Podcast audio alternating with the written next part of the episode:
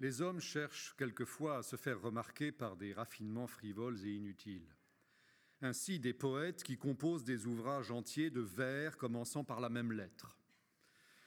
C'est d'une science de ce genre dont fit preuve celui qui s'amusa à compter en combien de façons pouvaient se ranger les lettres de l'alphabet, et il aboutit à ce nombre incroyable que l'on trouve dans Plutarque.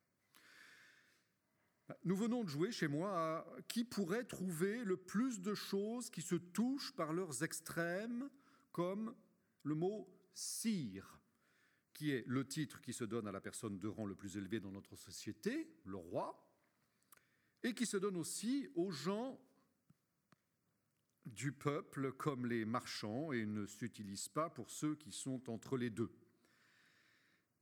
Les femmes de qualité, on les nomme dames, celles de rang moyen, demoiselles, et dames encore, celles qui sont au bas de l'échelle. Les dés que l'on fait rouler sur les tables ne sont pas permis que dans les maisons des princes et dans les tavernes. Démocrite disait que les dieux et les bêtes avaient les sens plus aiguisés que les hommes qui sont dans la catégorie moyenne.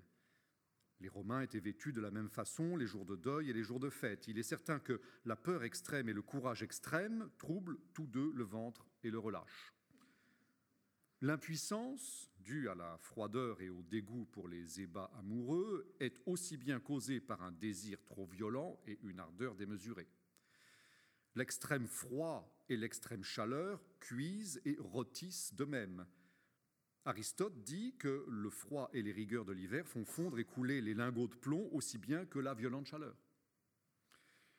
Le désir et la satiété remplissent de douleur les états situés au-dessus et au-dessous de la volupté. La bêtise et la sagesse se rencontrent au même point quand il s'agit de l'attitude à prendre face aux malheurs qui frappent les hommes.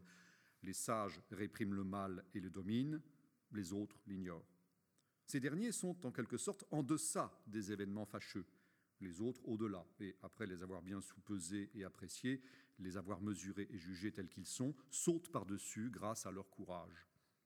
Ils les dédaignent et les foulent aux pieds parce que leur âme est solide et forte et que les flèches décochées contre elles par le hasard, trouvant un objet dans lequel elles ne peuvent pénétrer, rebondissent sur lui et s'émoussent. La condition moyenne et ordinaire des hommes se situe entre ces deux extrémités. Ceux-là perçoivent les malheurs et ne peuvent les supporter. L'infantilisme et la décrépitude se rejoignent dans une même faiblesse du cerveau, l'avidité et la prodigalité dans un même désir d'attirer à soi et d'acquérir. On peut dire aussi d'une certaine façon qu'il y a une ignorance abécédaire avant la connaissance et une autre doctorale après la connaissance.